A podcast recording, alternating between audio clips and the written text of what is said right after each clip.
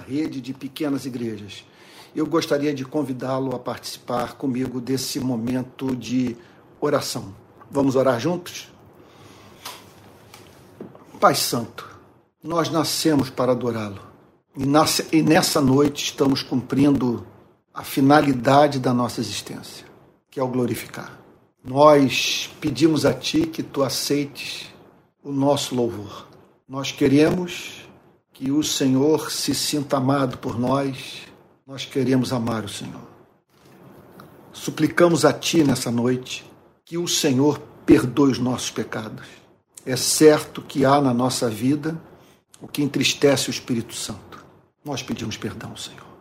Rogamos, Senhor, que o Senhor aceite nessa noite a nossa mais profunda gratidão pelas orações ouvidas, pelo teu cuidado providencial pelas bênçãos que tu tens derramado. Senhor, temos recebido da tua parte mais do que necessitamos para viver. Isso aperta o nosso coração e nos faz dizer que darei ao Senhor por todos os seus benefícios para comigo. Senhor querido, nós queremos pedir a Ti nessa noite que o Senhor traga consolação para todos os abatidos, aqueles que estão sintonizados nesse culto e que estão atravessando um momento de sofrimento. Nós pedimos, Senhor, por aquilo que eu sou testemunha, que tu tens feito comigo. Ó Deus, nós pedimos por aquilo que nós cristãos sabemos que o Senhor faz com todos os teus filhos e filhas. Traz hoje para esses irmãos aquela palavra que é capaz de reordenar a mente, pacificar o ser e fazer com que teus filhos e filhas recobram a esperança.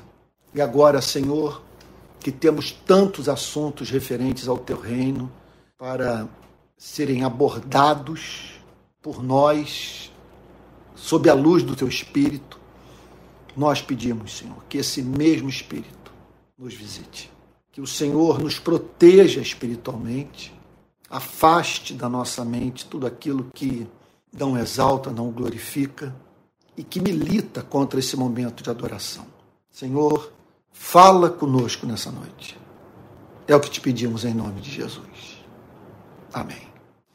Irmãos queridos, eu gostaria de hoje de tratar uh, do mesmo tema que eu tratei pela manhã no culto lá na Associação Brasileira de Imprensa.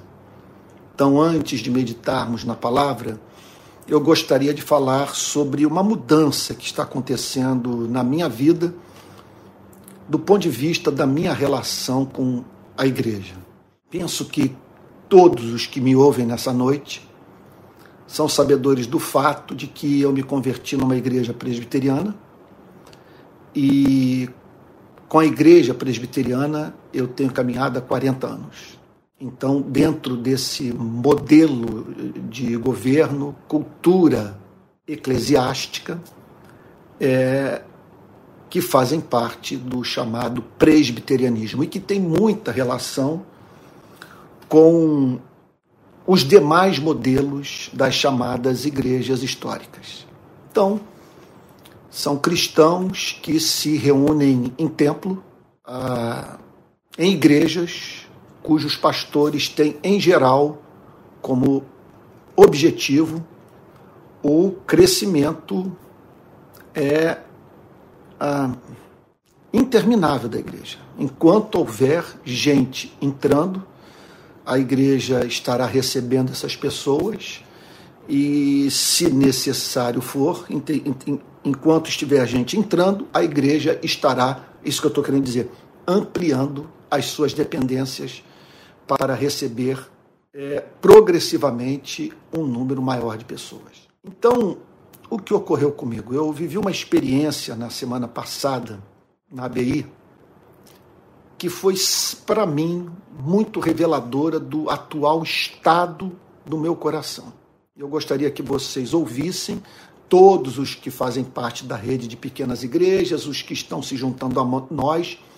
O que se passou no meu espírito me levou a lutar pela rede de pequenas igrejas e por esse modelo de igreja.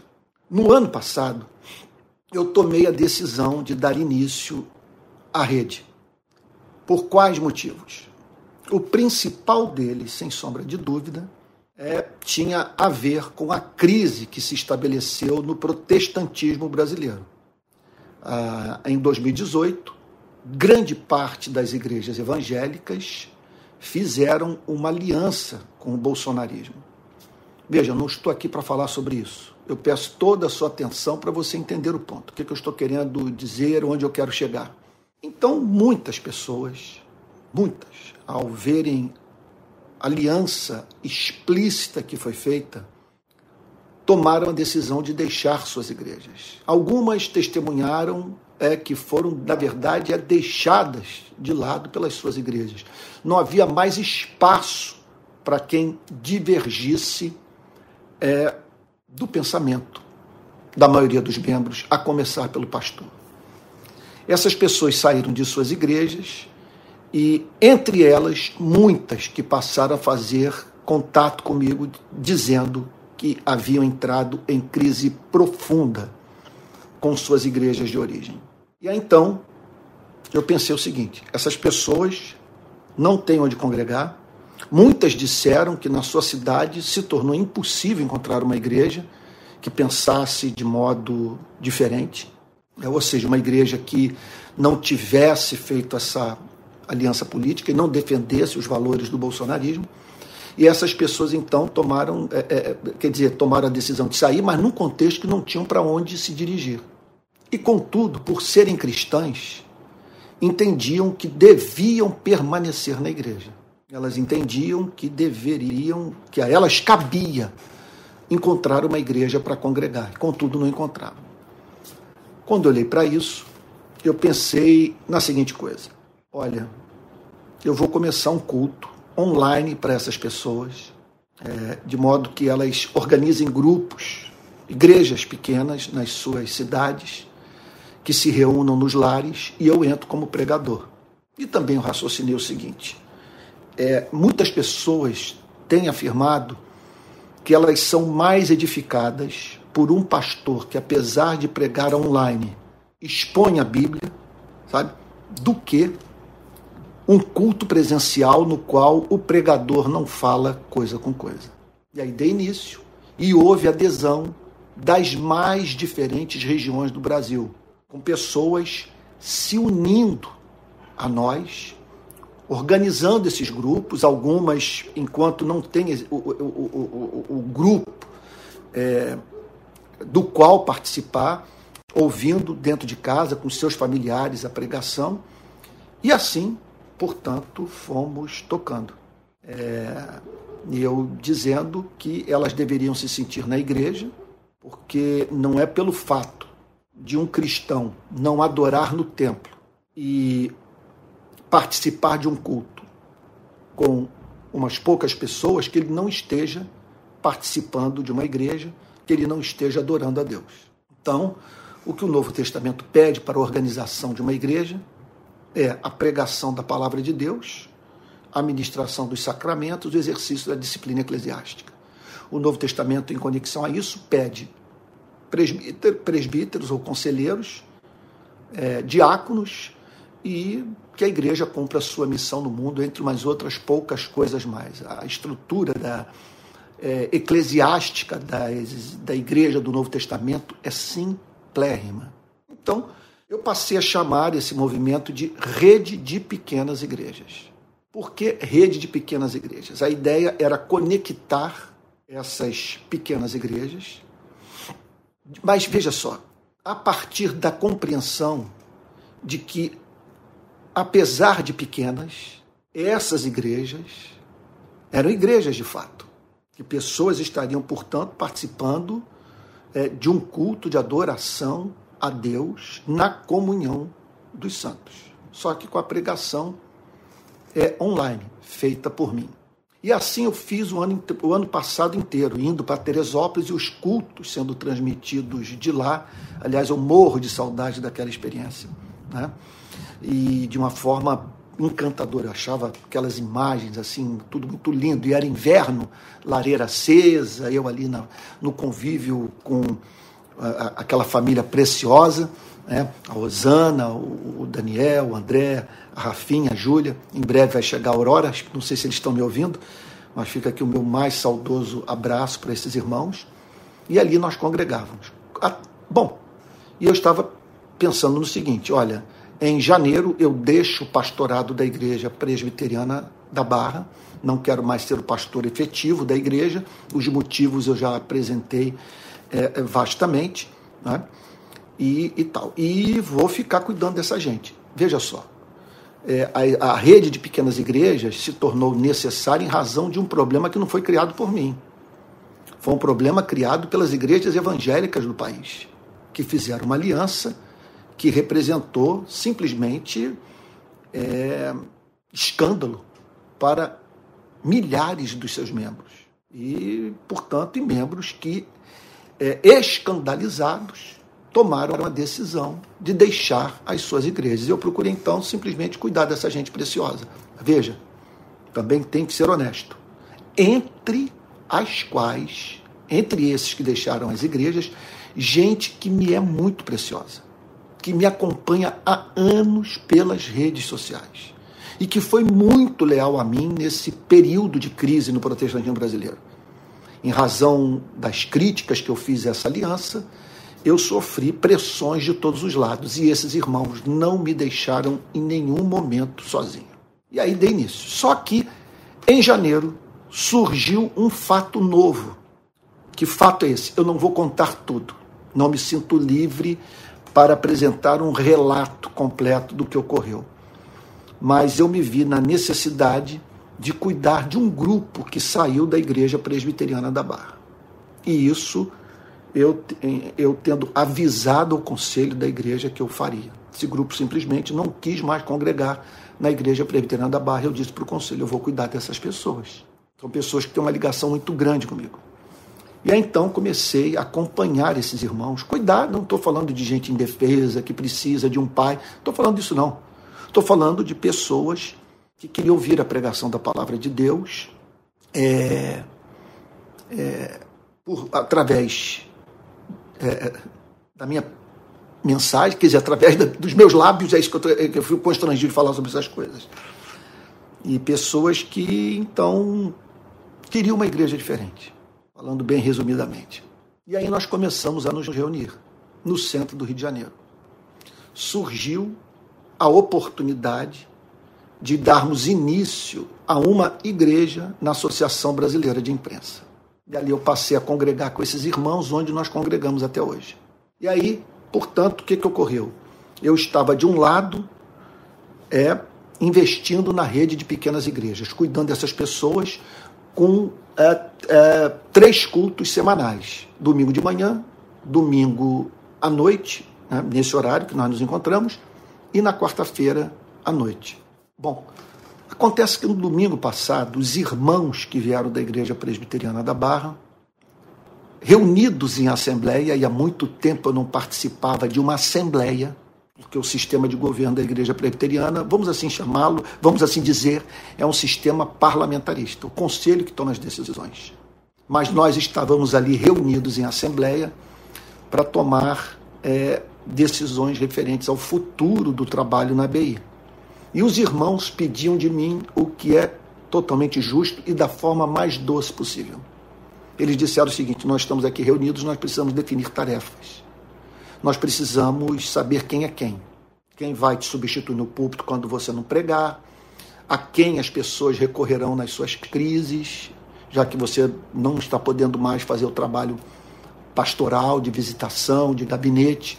Uh, nós precisamos também de diáconos, precisamos uh, de professor de escola dominical, de, de, de, lideranças, usando a linguagem presbiteriana das sociedades internas, e aí eles foram conversando. No meio da conversa, eu olhei para aquilo e, veja, muito embora sentindo todo amor do mundo por aqueles irmãos, não havia uma só pessoa presente naquela reunião com a qual eu tivesse problema de relacionamento. Mas quando eu vi no coração de todos o desejo de termos uma igreja, isso com toda honestidade, nos moldes das chamadas igrejas históricas, das igrejas evangélicas históricas, pentecostais, neopentecostais, eu fui tomado, eu não sei que palavra assim é, usar nesse momento. Qual seria a palavra mais adequada para expressar o que eu senti?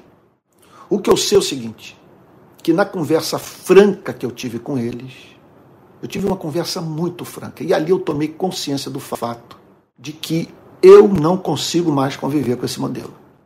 Eu não acredito mais nele. Eu não, eu não me vejo mais dentro de uma igreja presbiteriana, dentro de uma igreja batista, dentro de uma igreja dentro, dentro desse modelo evangélico. Não me vejo. Eu não o condeno. Eu não estou dizendo que ele não seja bíblico. Eu não estou dizendo que Deus não o use. O que eu estou dizendo é que eu não me imagino mais nele. Bom, deixa eu apresentar aqui uh, os motivos. É, não há igreja que não seja composta por convertidos e não convertidos. Os teólogos costumam dizer que toda igreja é um corpo misto. Eu peço que todos entendam que o que está ocorrendo nessa noite aqui é pregação. Nós estamos falando sobre cristianismo, estamos falando sobre igreja. Então, é, veja só, o que, que eu estou querendo dizer. Que, e, e eu espero que isso tudo sirva para a edificação da igreja. Pense numa igreja local.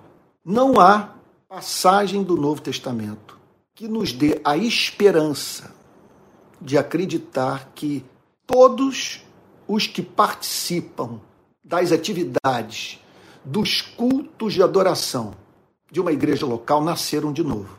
Toda a igreja é composta por convertidos e não convertidos. E entre os convertidos, pessoas que não se converterão nunca. Bom, surge um outro problema. Entre os convertidos, nós temos gente madura, gente em franco processo de amadurecimento e gente que parou onde começou. Cristãos que podemos considerar meninos e meninas na fé. Outro ponto. Se a pregação nessa igreja é bíblica, essa, essa igreja se tornará profundamente heterogênea sob outros aspectos, diferentes desses que eu acabei de mencionar ela se tornará heterogênea, heterogênea não apenas por ter filhos de Deus e pessoas que não se converteram, ou filhos de Deus em estágios diferentes da sua caminhada espiritual. Ela será heterogênea do ponto de vista também é, de classe. Então teremos ali pessoas das mais diferentes classes sociais. E outro ponto: igreja é lugar de gente quebrada sofrida. Igreja é lugar de maluco. Mas, Antônio, você está debochando da igreja de modo algum. Eu estou, pelo contrário, eu estou querendo ajudá-lo a entender do porquê de encontrarmos em nossas igrejas, muitas vezes, é, comportamentos, atitudes, discursos que nos causam espanto. Porque, veja, o convite que a igreja faz à sociedade é para que os que estão cansados e sobrecarregados encontrem alívio para o seu sofrimento em Cristo. É o chamado para que pecadores encontrem perdão em Cristo. Ao proclamar a verdade para o mundo, veja, a igreja atrai para si pessoas muito quebradas, pessoas que, em razão dos sofrimentos que estão enfrentando se aproximam da igreja. Então é natural que, ao olharmos para uma igreja, nós vejamos pessoas complicadas e que seriam muito mais complicadas do que são se não tivessem conhecido a Cristo. São pessoas que apanharam muito da vida. Eu não nego o fato de que a igreja cria as suas patologias, mas precisa ser afirmado que da mesma forma que eu encontro um tipo de ser humano bem diferente num hospital daquele que eu encontro na academia onde eu malho, sabe? O mesmo se dá com a igreja. Ora, eu vou para minha academia, eu vejo lá pessoas musculosas cheias de saúde, levantando pesos enormes e correndo, e às vezes fazendo trabalho de musculação junto com aeróbico, junto com os exercícios de alongamento. Gente forte, bonita, saudável e tal. Aí chego no hospital, eu encontro pessoas fazendo uh, tratamento para, sei lá, para cura das mais diferentes doenças. Então, é claro que essas pessoas procuraram o hospital na esperança de encontrarem é, é, cura para as suas enfermidades. De igual modo ocorre com a igreja. Então nós olhamos para a igreja e vemos muita gente ali quebrada em processo de reconstrução. Processo de reconstrução. Pois bem, tudo isso faz com que nós tenhamos em cada igreja local uma impressionante diversidade. Então, são diferenças de temperamento, de nível intelectual, diferença de classe social, de background religioso, de, de estágio no desenvolvimento espiritual e também, conforme eu, eu já disse, e diferenças também de condição espiritual. O que eu estou querendo dizer com isso? Convertidos e não convertidos. Isso torna a relação dentro das igrejas locais altissimamente complexa mas Antônio e o Espírito Santo e a Bíblia e a graça de Deus, eu acredito nisso tudo. Mas o fato de crer na assistência do Espírito Santo, no poder libertador das Sagradas Escrituras, na obra de santificação levada a cabo pela graça de Deus, eu não posso perder de vista que a igreja sempre haverá de ser uma instituição divina de constituição humana. E sendo nós quem somos, eu, nós, eu, eu tenho que pensar sempre em termos de estruturas que não estimulem a manifestação daquilo que há de pior nas nossas vidas. Então eu estou aqui com 40 anos de vida cristã.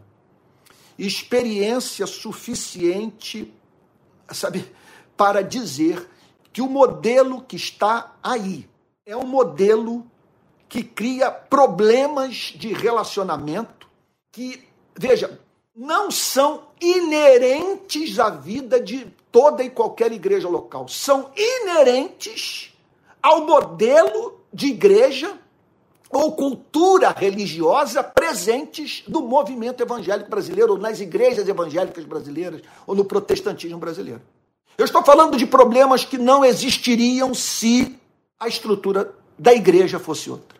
Se o seu tamanho fosse diferente daquele que testemunhamos na vida das, das principais igrejas, ou, ou, ou melhor, na maioria das igrejas do país, eu não nego todas as cartas do Novo Testamento, com exceção de Filipenses, foram escritas para tratar problemas das igrejas do primeiro século, igrejas pastoreadas por apóstolos, igrejas dirigidas por pessoas ligadas aos apóstolos.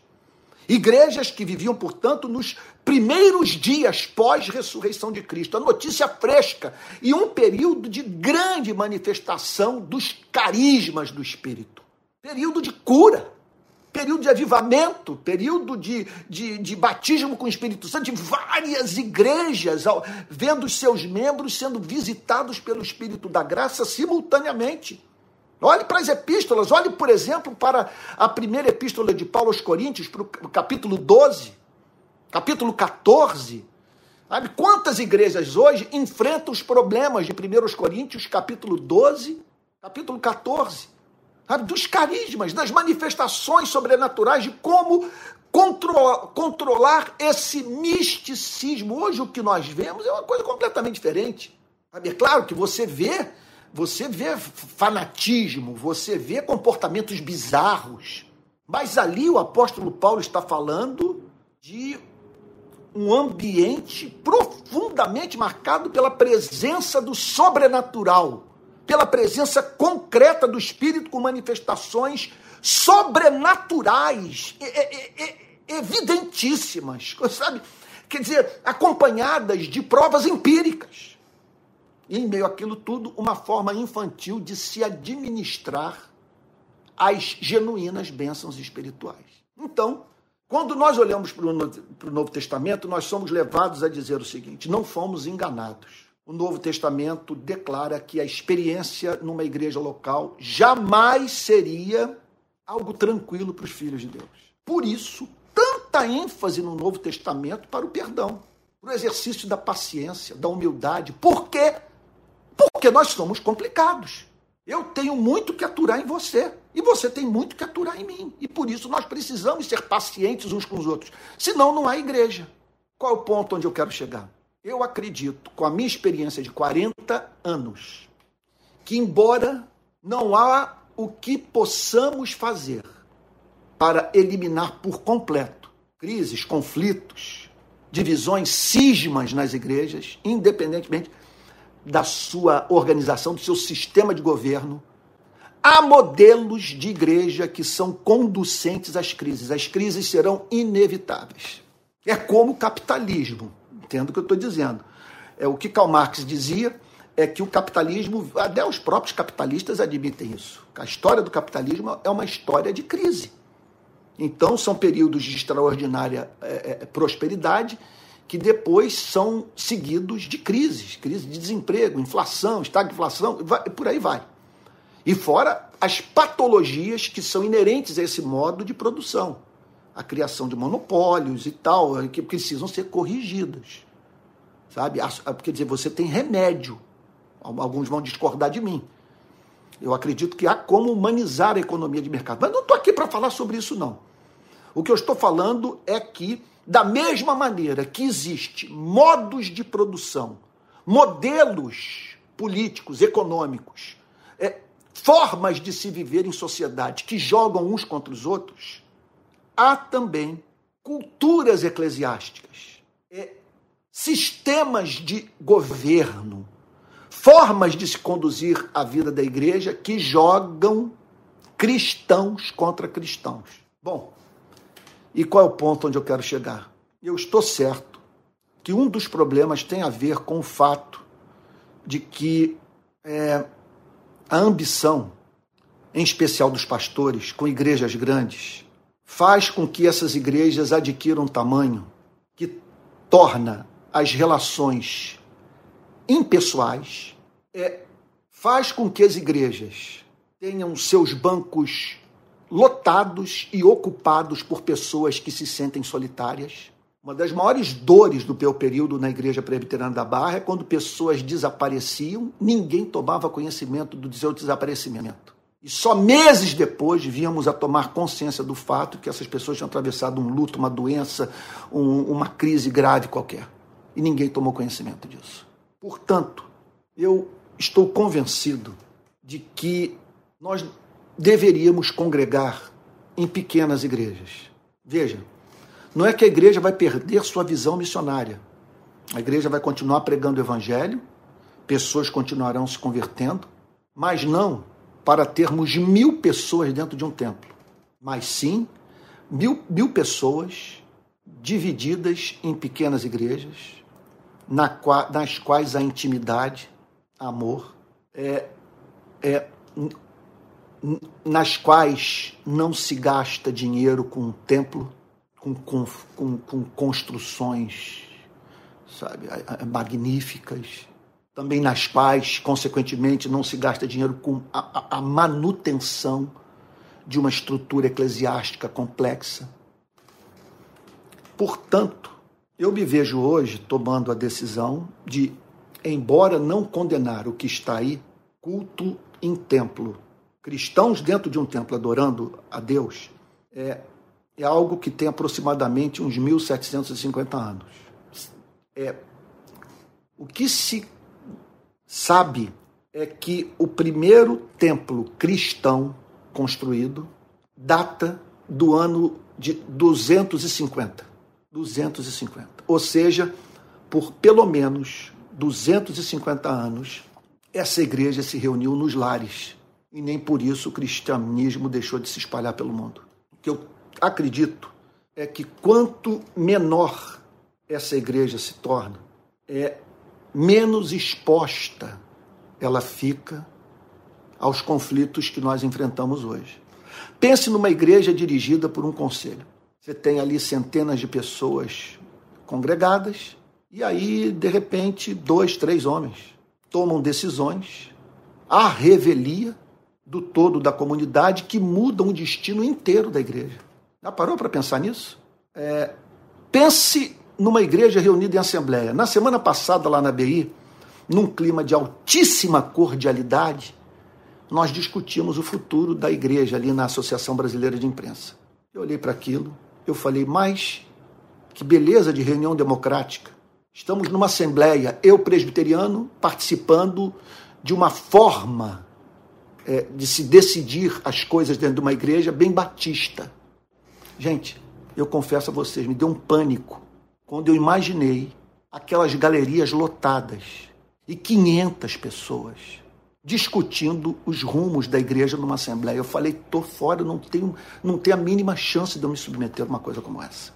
Então, portanto, o que eu disse hoje lá na Associação Brasileira de Imprensa é que ali vai funcionar como um ponto de pregação. Eu não vou plantar uma nova igreja, nos, uma nova igreja nos moldes da igreja presbiteriana, porque eu não acredito nisso. Eu não acredito nesses modelos. Bom, não estou dizendo que Deus não use, não estou dizendo que tenha gente que, que sabe, não estou negando a conversão de pessoas. Sabe? Não estou dizendo que homens é, é, haverão de ser usados por Deus.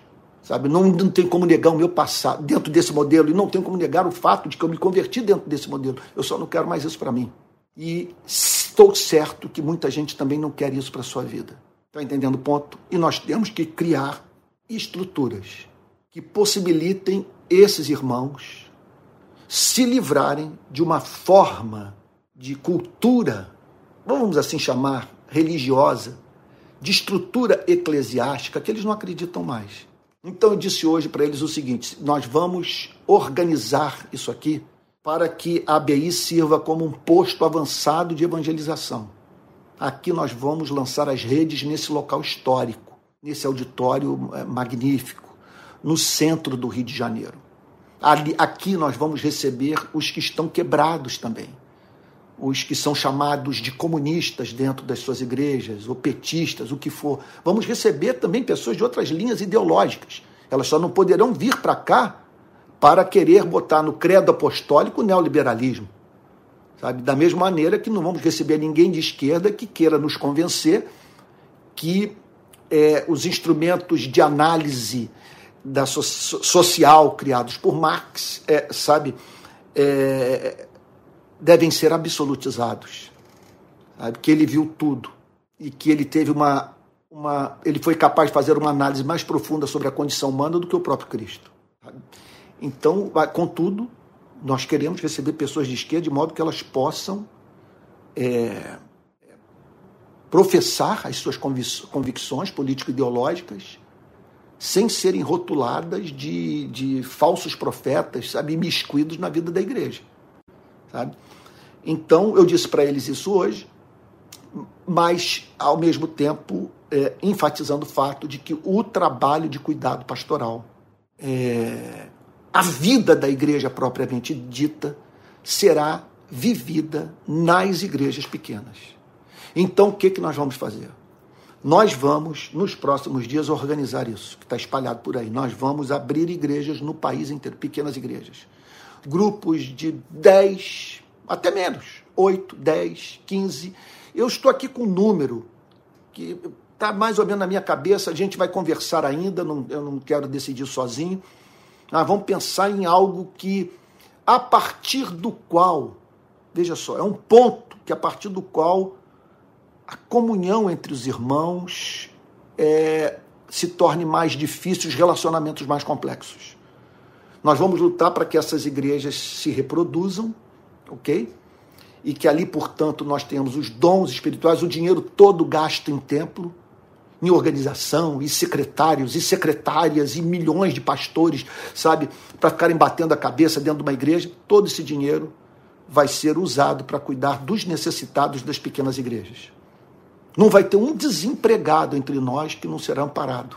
Ninguém estará impedido de ir à igreja porque não tem gasolina para botar no carro ou não tem dinheiro para pagar é, ônibus, metrô, van.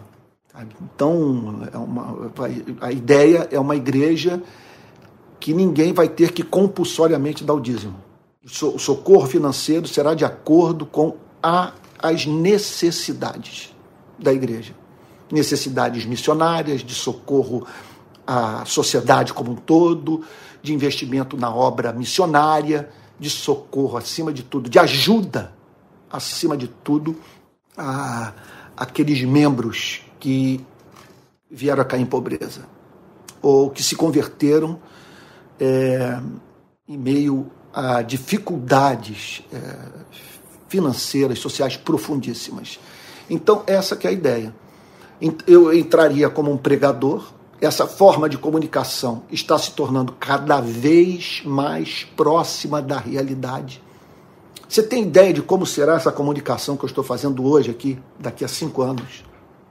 Que tipo de imagem vai chegar na sua casa? Isso aqui veio para ficar. E esse fato novo tem que ser encarado pela nossa eclesiologia. Nós temos que fazer essa pergunta: o que falar sobre é, esse fato de que um pregador, sabe, que mora num outro estado, está falando aqui dentro da minha casa, o que eu estou precisando ouvir, a minha família, os meus amigos, nós estamos sendo edificados. E o que ele tem a comunicar, eu estou falando da minha experiência exclusiva, mas o que ele tem a comunicar faz mais sentido para nós do que o que nós ouvimos presencialmente de um pastor que simplesmente é, é, é carente de conteúdo. Olha, quando nós começamos o culto das, das primeiras, das, da, os primeiros cultos da rede de pequenas igrejas, quando nós começamos, uma senhora mandou a seguinte mensagem para gente: Olha, eu sofro de paralisia lateral e estava frequentando a igreja, culto presencial, mas com muita dificuldade. Lá pelas tantas eu percebi que não estava compensando. Eu quero agradecer a vocês, porque depois que eu comecei a participar do culto da rede Pequenas Igrejas, eu me senti alimentada espiritualmente. Então a ideia é abrir pequenas igrejas no país inteiro. Essas próprias igrejas vão identificar, à luz das Sagradas Escrituras, quais são as pessoas que deverão estar à frente delas, porque é bíblico ter conselheiros, ter diáconos, né, pessoas que cuidam da vida é, financeira da igreja, ajudando seus necessitados, e de pessoas que exerçam uma supervisão pastoral. Então a ideia é treinar essas pessoas, acompanhá-las, espalhar pequenas igrejas e essas igrejas se sentirem livres para se reunirem é, de vez em quando. Lá aqui no Rio, o que, que está acontecendo? As pequenas igrejas elas se encontram na Associação Brasileira de Imprensa, uma vez por semana. Isso pode ser feito uma vez a, por mês ou a cada 15 dias. Então, vamos dizer, as igrejas, as, as igrejas de São Paulo, da rede de pequenas igrejas, terão um encontro mensal ou, ou, um encontro semanal em algum lugar. Aquilo não é igreja, é um encontro das igrejas, um grande encontro. Tá? Então, outra coisa, isso não impede de haver um intercâmbio entre essas pequenas igrejas, dos jovens dessas pequenas igrejas se conhecerem, de organizarem congressos e retiros e tal. O que nós não vamos abrir mão é de pequenas igrejas. Nós acreditamos que isso diminui muito muito o nível de conflito. Então é para isso que eu vou investir os meus próximos anos de vida. Eu estou, assim, é, realmente, eu tenho que confessar, saturado, cético com relação ao modelo que está aí. Sabe? Ele não funciona para mim e não funciona para um número incontável de pessoas, é, sabe? E, e, eu posso dizer para muita gente que eu mesmo conheço. Sabe? Às vezes eu olho para algumas igrejas e digo o seguinte: é inevitável a crise. É inevitável que esse pastor infarte.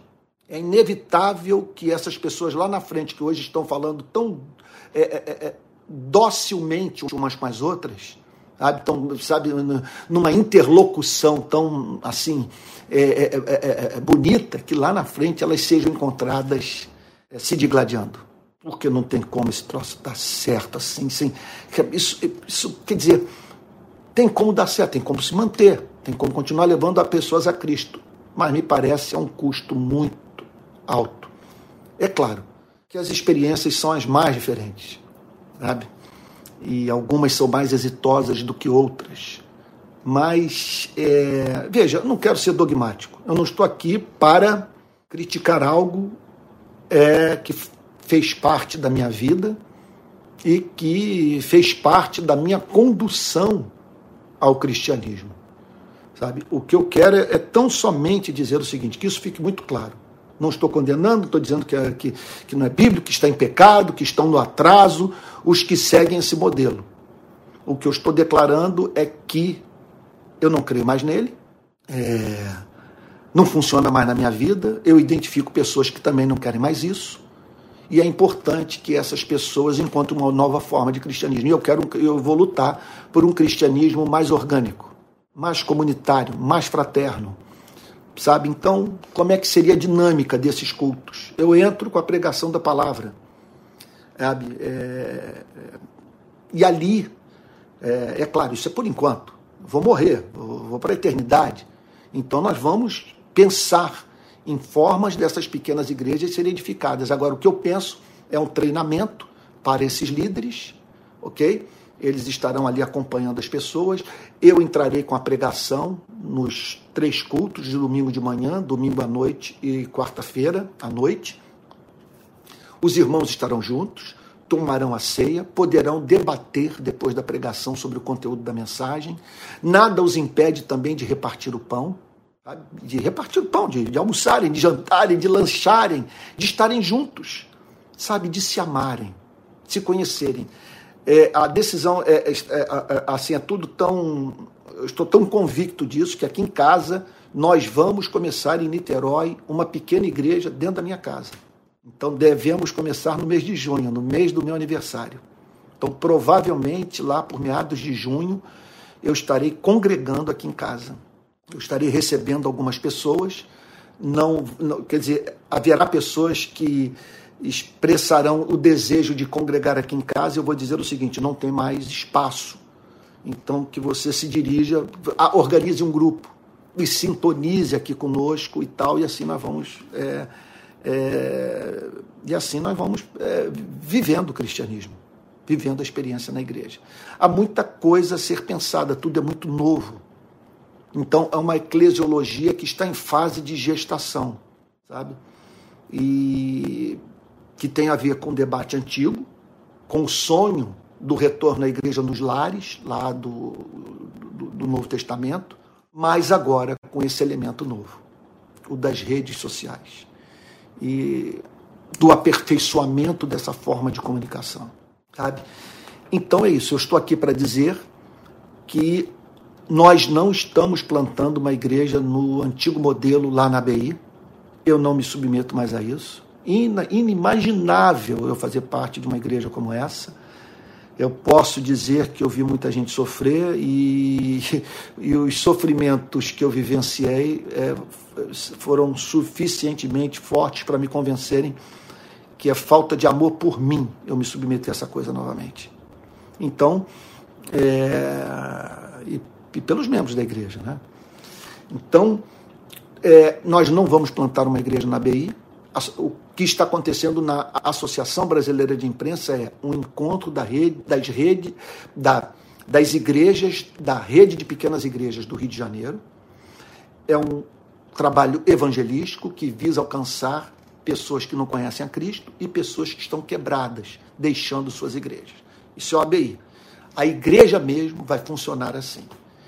10, 15, 20 pessoas no máximo se reunindo e essa igreja crescendo por multiplicação, espalhando igrejas pelo país inteiro, sem precisar de templo. Nós não vamos gastar dinheiro com prédio, não vamos fazer campanha para comprar terreno, não vamos gastar dinheiro, sabe, de, de, a fortuna de dinheiro com aparelhagem de som sabe, vai ser canto congregacional, violão, pode ter ali, sabe, uma flauta, o que for, mas vai ser, nós não vamos mais, não vai ter, não vamos gastar dinheiro, uma fortuna com aparelho de ar condicionado. E, e, luz, e água, e faxineiros, e, e, e zeladores, e, e secretárias, e por aí vai. Não, todos esses recursos serão usados para o pobre, para os membros da igreja em necessidade e para a expansão da, da, da expansão do reino de Deus nesse planeta. É, ali na ABI, eu vi aqui agora uma pessoa participando e falando do dinheiro que nós estamos gastando na ABI. Nós estamos gastando 14 mil por mês. Nós nos encontramos ali numa estratégia evangelística. Dois grandes programas de televisão, é, de, ou melhor, de dois grandes jornalistas brasileiros, é, um através de um programa de televisão, outro através de um programa de rádio, já falaram do culto na ABI. Nós estamos diante de um posto avançado de evangelismo no Rio de Janeiro para a evangelização da cidade, para arrebanharmos pessoas e as enviarmos para as pequenas igrejas, sabe? Nos parece hoje como uma boa estratégia, mas não se trata de algo assim inegociável, sabe? É, é provisório. Também estou aqui, também vale a pena dizer o seguinte: é que há espaço para as grandes reuniões. Sabe? Elas só não podem ser vistas como um fim em si mesmas. Sabe? Ali não é a igreja. Ali é um encontro que não precisa ser necessariamente semanal e que não precisa necessariamente existir. Então haverá muita comunicação entre nós, mensagem, compartilhamento, sabe, e, e, e, treinamento. E eu estou assim acreditando que com isso, com poucas pessoas em cada igreja, nós vamos viver de uma forma muito mais harmoniosa, não sem problemas, mas certamente sem os problemas de igrejas com 500, com 1.000, 1.500, 2.000 membros, com uma mega equipe de pastores e, e essa estrutura toda para fazer essa coisa funcionar e uma série de decisões a serem tomadas, ou então, quer dizer, um grupo de três, quatro pessoas tomando uma decisão por toda a igreja, todos assistindo aquilo, e uma decisão é tomada e simplesmente a igreja tem que dizer amém para o que foi decidido. Pior é quando é um bispo. Uma pessoa sozinha decide por todos. Sabe? E numa assembleia, coisa é uma loucura. Mil pessoas debatendo se vai trocar a porta do templo ou não. Isso é o fim do mundo. É o fim do mundo. Agora, pense em igrejas pequenas. Sabe? O risco de desgaste, desgaste haverá. Mas em igrejas pequenas, é, em igrejas nos lares, isso diminui significativamente. Tá bom? E é isso. Então, eu estou aqui para dar esse testemunho, eu estou declarando que eu estou realmente, conscientemente, rompendo com esse modelo, ok? E que vou agora, até a minha partida para a eternidade, é, investir o meu tempo em pequenas igrejas. Vou congregar numa pequena igreja a partir de junho, aqui em, em Niterói, e estarei, portanto, auxiliando todas essas pequenas igrejas. Outra coisa também extraordinária, não vamos, ter, não vamos montar uma superestrutura, todo mundo tendo que dizer amém para tudo que eu falo, não vou funcionar como um bispo. Essas igrejas estarão unidas organicamente, sabe? Haverá uma supervisão, é claro que para você fazer parte da rede, você vai ter que concordar com algumas coisas, vai ter que subscrever uma confissão de fé, mas eu não vou, eu não vou exercer para patrulhamento sobre grupo nenhum e se algum grupo decidir seguir o seu caminho, será livre para fazê-lo. Não vou ficar exercendo governo tirânico sobre quem quer que seja, tá bom? E os recursos financeiros serão assim, eles aparecerão de acordo com as necessidades. É claro que não vamos precisar de uma entrada regular para manter uma estrutura mínima, para que essa coisa funcione. Mas mínima mesmo de modo que sobre dinheiro para não haver nenhum necessitado entre nós. Não vai acontecer de gente nossa tendo que tirar filho do colégio porque não tem como pagar a escola. Não vai acontecer de gente nossa não ter como pagar aluguel, não ter como botar o pão dentro de casa. Porque certamente esse volume que hoje tem sido investido em construções suntuosas isso tudo será revertido para seres humanos. Seres humanos. É nisso que eu estou apostando. E eu gostaria, então, de dizer o seguinte: que hoje, é, como eu já falei demais, quase uma hora aqui de fala, trocando, tô tratando esse tema, eu peço que tudo que eu acabei de falar fique, que, é, é, seja visto como a pregação do culto de hoje uma, uma pregação diferente, eu sei. Eu não abri um texto, raramente eu faço isso na minha vida, mas é uma palavra de esclarecimento que eu estou dando, apresentando uma visão. E, e em breve nós vamos fazer o levantamento dessas igrejas, conhecer as pessoas, vamos montar um hall de membros, vamos identificar as cidades onde pessoas já estão se reunindo e no mês que vem eu farei uma visita a São Paulo para conhecer os membros da rede de pequenas igrejas de São Paulo. E se Deus me der saúde, eu espero fazer isso num estado ou outro. Mas eu já tenho falado com meu filho, Pedro, que vai estar me ajudando nisso. Tem membros da equipe aqui do Rio de Janeiro que vão estar me ajudando nesse trabalho e a minha esperança é que em breve nós vejamos igrejas da rede de pequenas igrejas espalhadas pelo país inteiro. Inteiro, sabe? E isso em lares, da forma mais assim fraterna possível. Sabe, e, e, e, tal, e discutindo o conteúdo do sermão, e ali, e, e em amor, todos se conhecendo, e a igreja se transformando assim num lugar de amigos. E por ser pequena, eu acredito que os problemas eh, vão diminuir. A igreja cresce, torna gigantesca, e aí os problemas são se tornam é, imensos, sabe?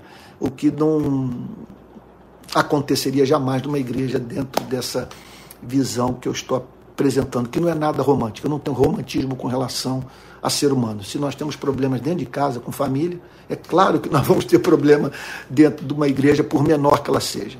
Mas uma coisa é eu estar aqui em casa no convívio com a minha família, outra coisa é eu botar mais três famílias para morar aqui em casa. Por mais que essas famílias sejam cheias do Espírito Santo, sabe? É contraproducente, não é sábio? Uma coisa como essa. Então, é, é melhor cada um no seu lar sabe? E, e, e, de modo que nós nos amemos, mas sem estarmos debaixo do mesmo teto e nos expondo aos mais diferentes tipos de conflito. Me perdoe aqui pelo exemplo tão pueril, sabe? Mas é o que me veio agora. Você imagina, você pega três famílias, coloca para morar na mesma casa, sabe?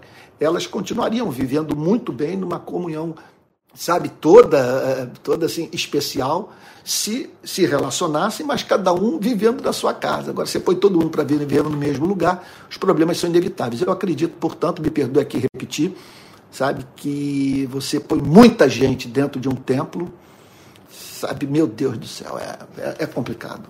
Sabe? E essa história também do sujeito ter que fazer um curso para entender o, o, o organograma da igreja, sabe? E de, meu Deus, e do pastor ficar se esguelando no púlpito para levantar dinheiro para manter uma estrutura ultra dispendiosa. Isso para mim tudo é muito complicado. E no final, muitas vezes, você vai espremer, você vê coisas acontecendo dentro dessas igrejas que não aconteceriam dentro de uma pequena igreja, porque numa pequena igreja haveria supervisão espiritual, eh, espiritual pastoral mais presente. Nessa, em muitas dessas igrejas, as pessoas entram e saem e ninguém toma conhecimento disso. Ninguém. Sabe? E, e não há discipulado, não há acompanhamento. Sabe? E muitas vezes o, os trabalhos de grupos pequenos não compensam, porque os grupos pequenos eles estão dentro da velha estrutura. Sabe? Esses grupos pequenos são vistos como mantendo uma, uma atitude subserviente a essa igreja, que continua funcionando no velho modelo. Eu estou apostando em igrejas pequenas, não estou apostando em células. Eu estou apostando em igrejas pequenas, igrejas com autonomia. Igrejas que, que não terão outra coisa, não vai ter placa na porta. Sabe? Não, não há orientação no Novo Testamento para esse tipo de coisa. Sabe? E se tiver uma outra crise qualquer, como a que nós, que nós tivemos nos últimos dois anos, nós não vamos ter problema, não sabe, sabe o que, que vai fazer? Vamos pressionar o Superior Tribunal, o Supremo Tribunal, Tribunal Federal para liberar o direito, sabe, ao culto presencial. Nós não vamos ter problemas porque as igrejas estarão aí espalhadas pelo país e, e, e tal, e, e sem fomentar grandes aglomerações. É isso. Vamos ter um momento de oração. É, fique atento ao aos avisos que nós vamos dar, aos convites que vamos fazer nos próximos dias, tá bom? A ideia é essa, é nós nos organizarmos. Esse ano é o ano da organização da rede. Vamos identificar os grupos, os estados, as cidades, as pessoas, dar o treinamento e aí essa visão certamente vai, vai, vai crescer, vai ganhar força, corpo no decorrer do tempo e em nome de Jesus vai ser uma alternativa. Não quero nem dizer que vai ser melhor, é, vai ser melhor para mim. Vai ser melhor para muita gente que acredita nisso, sabe? Mas vai ser uma alternativa. Hoje, se hoje eu estivesse tendo que voltar a congregar assim numa igreja, eu não iria para o modelo chamado tradicional. Eu não iria para uma típica igreja batista, uma típica igreja preteriana, ou bebetodista que for. Sabe? Eu iria para uma igreja menor, sabe? Uma igreja mais carismática, com a manifestação dos dons espirituais é, em pleno curso, com toda a liberdade. E os irmãos se vendo como membros de uma família. Vamos orar? Pai Santo, Deus de toda graça, bondade e misericórdia, nós te agradecemos por fazermos parte da igreja, por termos irmãos, Senhor. Não temos como mensurar todas as bênçãos que recebemos via igreja, por meio dos nossos irmãos na fé. Nós pedimos agora, Senhor, graça para que possamos construir uma visão e que esse sonho dessa rede de pequenas igrejas espalhada por todo o território nacional e quem sabe até mesmo na África, em outras partes do mundo, em Portugal, Senhor, que esse sonho se torne realidade. Faz assim, Senhor. Faz assim, abençoa-nos, dá-nos material humano, dá-nos visão, dá-nos método, estratégia e muita paixão pela evangelização do mundo, muito amor pela igreja e, acima de tudo, amor por ti. Em nome de Jesus, Senhor. Assim oramos. Amém. Amém. É isso, minha gente querida. É, nós estamos chegando ao fim desse culto de adoração. Eu quero então pedir que você compartilhe esse vídeo com seus amigos na sua rede, que você também preste atenção nos termos que eu estou estabelecendo para a criação dessa, dessa rede, né? pelo menos do ponto de vista do meu envolvimento com isso. Né? Então, em breve, nós vamos estar é, apresentando ah, novas demandas a fim de que possamos, quer dizer, novos pedidos, solicitações a fim de que nos organizemos, tá bom? E essa coisa fique muito bonita. Tá? Olha, os, os, as necessidades financeiras existem. Nós estamos precisando contratar contador, tesoureiro, porque temos que ter o um mínimo de, de, de, vamos assim dizer, de institucionalidade. Precisamos de conta bancária, por exemplo. E para termos conta bancária, nós precisamos nos tornar pessoa jurídica. Então, é, e tudo isso demanda dinheiro. Se você puder contribuir, nós temos que pagar lá o aluguel na ABI e pessoas que já estão nos ajudando para o funcionamento da rede de pequenas igrejas. Tá bom? Se você quiser ajudar, vai aí o número do Pix para contribuição: 864 759 167 49. 864 759-16749. É o meu número de Pix. Isso é muito constrangedor para mim, mas hoje eu tive uma boa notícia. Conversando lá na BI, é, a pessoa que está responsável pela organização da, da, do, da rede como pessoa jurídica, ela disse que provavelmente essa semana nós vamos nos tornar pessoa jurídica e assim poderemos abrir a nossa conta bancária. E vou ficar, eu vou ficar livre desse imenso desconforto ao qual eu me submeti porque nós precisávamos de dinheiro. É, ano passado, por exemplo, tinha que ir para Teresópolis. E gasto com hotel, gasto com gasolina e tal, entre outras coisas mais. Agora, aqui na BI, tivemos alguns gastos lá também para poder fazer o culto funcionar. Então, é, e aí precisávamos desses recursos. Como recolhê-los? Aí pronto, foi esse expediente que nós usamos. Mas está realmente na fase final, só não saiu antes porque a burocracia desse país é infernal. Tá bom?